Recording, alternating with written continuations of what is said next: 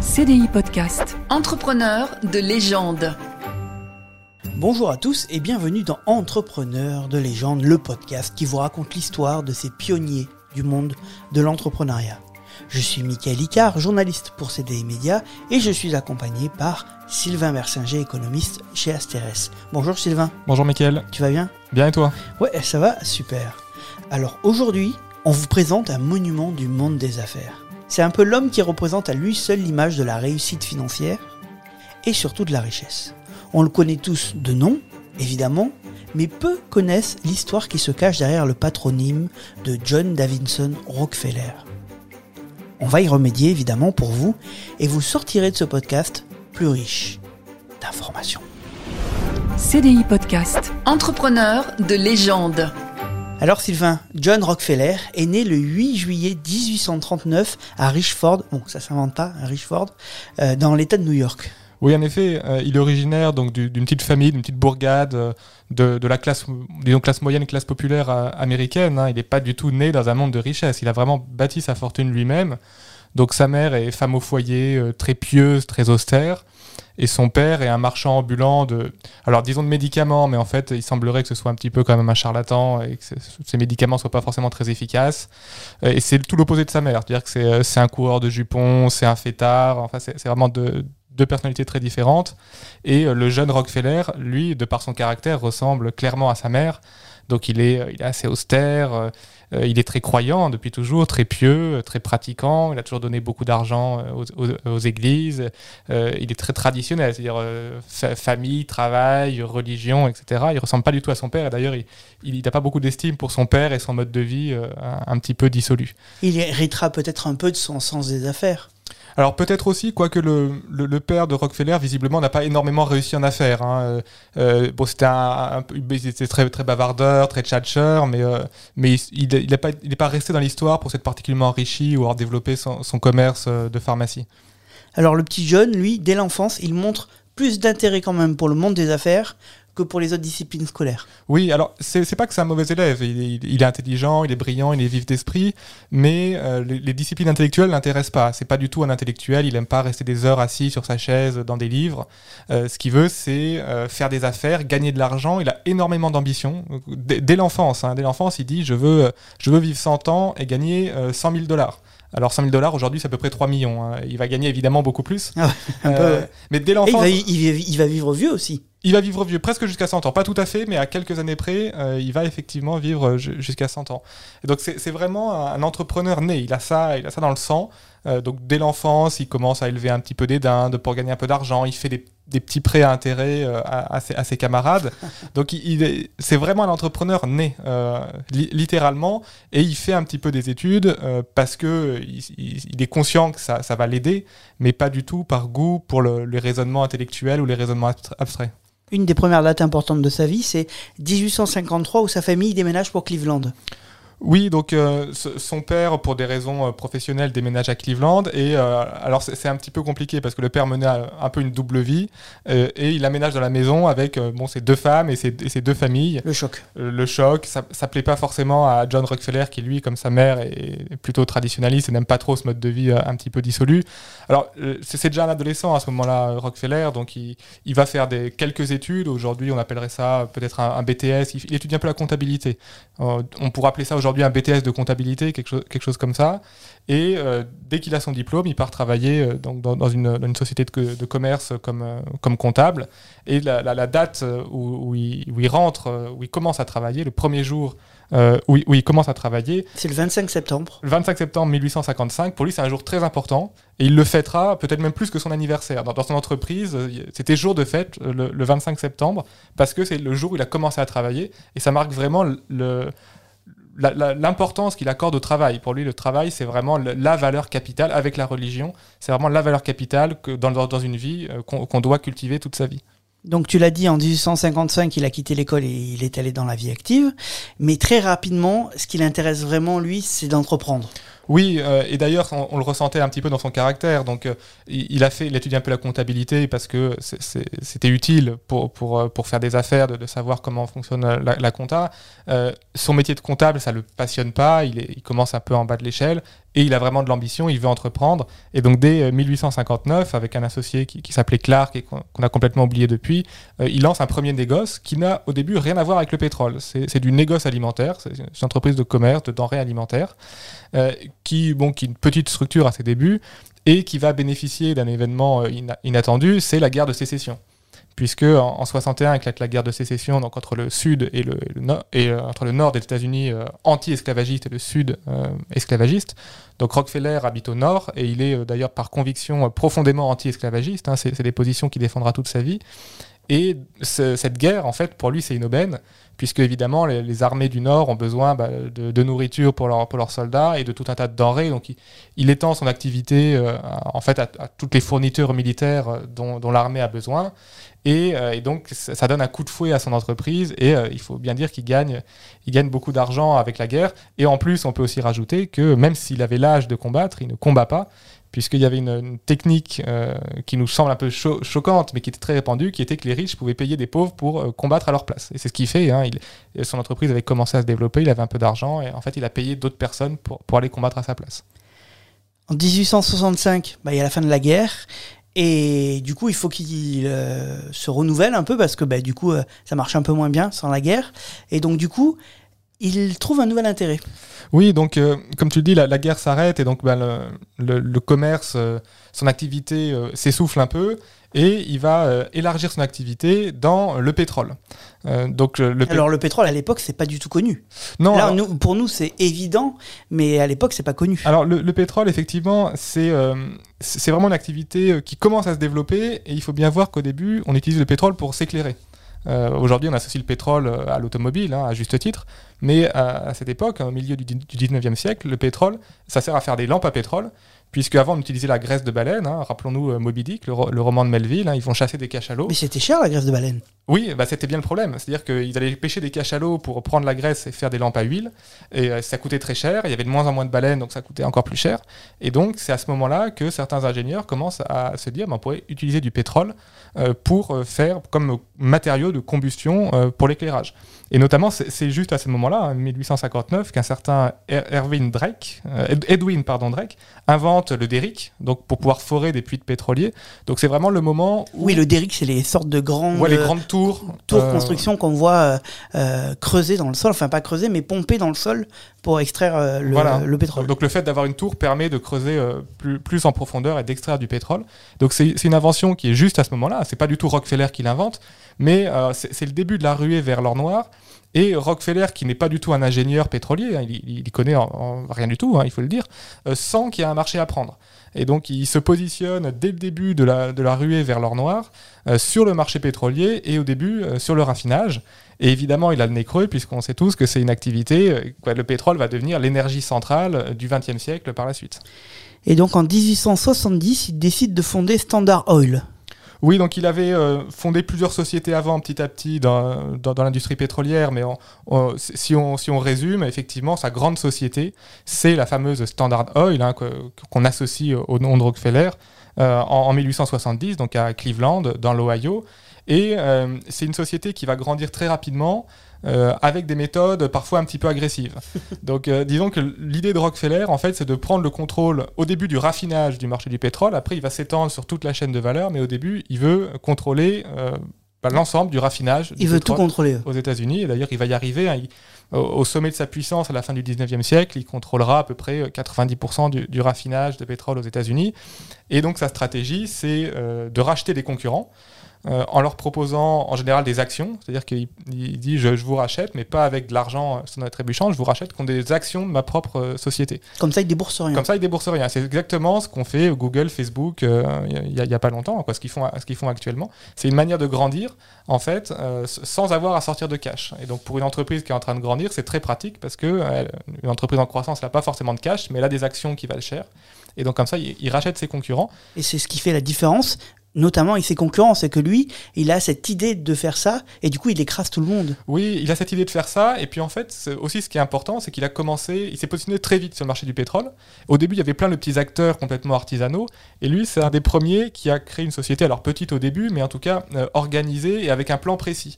Et donc, vu qu'il s'est positionné tôt, il a assez vite euh, pu prendre une place assez dominante sur le marché du pétrole. Et à partir du moment où il était un peu plus grand que les autres, il s'est mis à les racheter ou alors à, leur faire une concurrence sur les prix ou, ou à leur piquer leurs clients et donc à évincer en fait tous ses concurrents euh, pour prendre une position de plus en plus importante. Et en fait, c'est un effet boule de neige. Plus il devient euh, grand, plus il peut facilement racheter ou écraser euh, ses concurrents. Mais ça devient plus intéressant d'avoir des, des parts du coup dans Standard Oil. Et voilà, et les parts de standard, les actions de Standard Oil sont plus coûteuses. Donc quand ils proposent de racheter avec des actions de Standard Oil, et ben ça, ça devient aussi plus, plus intéressant euh, pour, pour, les, pour les entreprises qui, qui rachètent. Et il faut bien dire aussi que pour euh, évincer ses concurrents, il utilise des stratégies euh, pas toujours très euh, fair-play. C'est quelqu'un qui est totalement intraitable en affaires, c'est-à-dire qu'il veut réussir point final. Donc euh, des coups tordus, euh, des distorsions de marché, voire envoyer euh, des espions ou des saboteurs pour, saboter le, le- les, productions des autres entreprises. sortir un peu de la légalité, disons que ça lui fait pas peur, pour, écraser un concurrent. Il, va vraiment gagner une, image qui va lui coller à la peau négativement de, de quelqu'un d'intraitable qui veut réussir et qui est prêt à, à bouffer tout le monde s'il faut, ça lui pose aucun problème. Et d'ailleurs, le fait de dominer, ça va rapidement emmener des critiques. Oui, des critiques, et notamment des critiques légales, puisque, on l'a dit, il contrôle à peu près 90% du marché du raffinage à la fin du 19e siècle, et il s'étend aussi sur toute la chaîne de valeur. C'est-à-dire qu'après, il va commencer à faire aussi ses propres puits, à faire le transport, il achète des forêts de chênes pour faire des, des fûts, des, des barriques de pétrole, il va con- contrôler des, des compagnies, des pipelines, euh, des compagnies euh, ferroviaires pour le transporter, etc. Donc il se met à contrôler l'ensemble du marché du pétrole, euh, et évidemment, ben, il y a des critiques sur le fait qu'il y a un abus de position dominante, une situation de monopole et, de rente. Et donc à partir de là, il y a diverses, c'est très compliqué. Il y a eu des batailles judiciaires pendant des décennies, euh, donc avec des, lois anti-concurrence qui vont l'obliger, notamment à changer d'État à plusieurs reprises, à changer le siège de son, entreprise euh, pour, pour échapper en fait aux lois qui se mettent en place dans les États. Mais ça coïncide aussi avec une nouvelle menace qui est menée par un autre entrepreneur dont on a déjà parlé, euh, c'est Edison. Oui, alors c'est une autre menace qui n'a rien à voir, c'est qu'au même moment, hein, 1879, fin, fin du 19e siècle, donc Thomas Edison, autre très grande figure euh, entrepreneuriale dont on a déjà parlé, euh, Michael, dans, ce studio, euh, invente l'ampoule électrique. Et donc en fait, tout le, business de Rockefeller qui était basé sur le pétrole utilisé comme combustion pour faire de, de la lumière, bah, en fait, il disparaît puisque l'ampoule électrique est bien plus performante. Et en fait, il a de la chance, euh, il a de la chance Rockefeller puisque c'est aussi le moment où émerge euh, l'automobile. hein. C'est c'est le même moment où on a en Allemagne Karl Benz, Gottlieb Daimler, là, quoi, les fondateurs de ce qui est devenu euh, Mercedes-Benz, euh, qui inventent le moteur à explosion. Et donc, en fait, quand un marché s'éteint, eh ben, il, en fait, il a de la chance, hein, il y est pour rien, mais un autre marché émerge. Et un autre marché plus gros encore. Encore, plus gros, pu- puisqu'effectivement les voitures ont besoin de plus de, de- de pétrole que, que, le- que les lampes, euh, que les lampes à pétrole. Et donc en fait, euh, le, fait que Edison invente l'électricité, bon, pour lui ça change pas grand-chose parce qu'il y a tellement un marché gigantesque qui est en train de s'ouvrir, notamment avec l'invention de, la Ford T par, euh, pas par Henry Ford justement au début du XXe siècle, qui va populariser vraiment l'automobile. En fait, il y a un marché gigantesque qui s'ouvre, qui s'ouvre à lui, et évidemment, il est le mieux positionné pour en profiter. Et donc là, du coup, on rentre un peu dans l'âge d'or de Rockefeller. Oui, l'âge d'or de Rockefeller et l'âge d'or des grands, industriels américains, puisque c'est ce qu'on appelle le Gilded Age, donc euh, l'âge d'or, si on essaie de traduire, donc c'est euh, Rockefeller euh, dans le pétrole, c'est Carnegie dans l'acier, c'est JP Morgan dans la banque, c'est Vander- Vanderbilt et, Stanford dans le, transport ferroviaire. Donc c'est ce qu'on appelait, alors disons les journalistes commencent à les appeler les barons voleurs, c'est-à-dire que c'est un terme euh, péjoratif pour dire ok ils sont très riches, mais ils sont très riches parce qu'ils ont écrasé la concurrence, Il contrôle tout. il euh, contrôle tout, il contrôle euh, aussi certains hommes politiques qui financent, certains médias, etc. Et donc le- l'ampleur des critiques euh, fait qu'il y a des lois de plus en plus restrictives qui sont votées, notamment le Sherman Act hein, en 1890 qui, qui interdit en fait les trusts qui contrôlent euh, une part trop importante du marché. Et euh, donc la Standard Oil est clairement visée. Mais ce qu'il y a, c'est que la Standard Oil et Rockefeller ont un poids politique, médiatique très important. Ils ont énormément d'argent, beaucoup de relations. Et donc pendant, pendant 20 ans, il y a un jeu du chat et de la souris qui continue. hein. On en avait parlé, ce qui avait déjà commencé avant, mais qui continue, qui s'intensifie entre Rockefeller et euh, le législateur, disons. Et les critiques sont de plus en plus importantes. hein. On pense notamment au livre d'Ida, d'Ida Tarbell, qui c'est très intéressant. C'est une journaliste dont le père avait une petite entreprise de pétrole qui avait été mise en faillite par Rockefeller. Donc il y a un peu un côté euh, vengeance personnelle. Oui, la déontologie du journaliste et aussi. euh, Voilà, et, et donc elle, elle écrit un livre dans lequel elle explique les méthodes pas toujours très, euh, très propres, disons, de Rockefeller pour, pour évincer la concurrence. C'est un livre qui a, qui a un grand retentissement. C'est intéressant parce que du coup, c'est plus que l'administration qui s'intéresse au cas de Rockefeller, c'est aussi un peu le grand public. Oui, mais ça, ça devient un, un sujet de société, puisque le pétrole étant une, une énergie absolument fondamentale et de plus en plus importante, le fait qu'il y ait une seule, une seule entreprise qui, qui la contrôle et qui, euh, on peut le supposer, pratique des prix trop élevés, ça, intéresse l'ensemble de la population.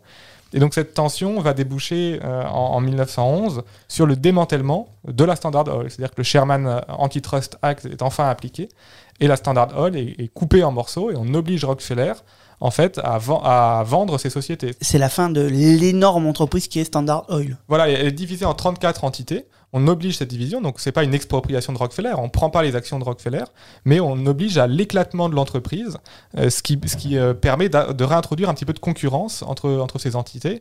Et d'ailleurs, certaines de, de ces, de ces plus des filiales justement, mais de ces parties de Standard Oil, c'est notamment ExxonMobil et Chevron, hein, qui sont encore aujourd'hui des, des- des très grands groupes euh, pétroliers mondiaux.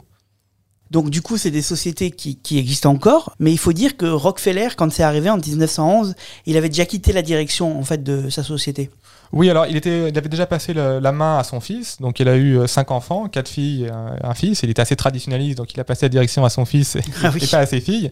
Euh, donc oui, il y avait déjà eu, déjà eu un passage de relais, mais disons qu'il était, euh, il était plus forcément le, le dirigeant euh, au quotidien, mais il, il continuait à avoir un œil sur. euh, De toute façon, il va rester actionnaire jusqu'à la fin de ses jours. Voilà, et il va, comme on l'a dit, il va vivre en- encore, encore plusieurs, plusieurs décennies.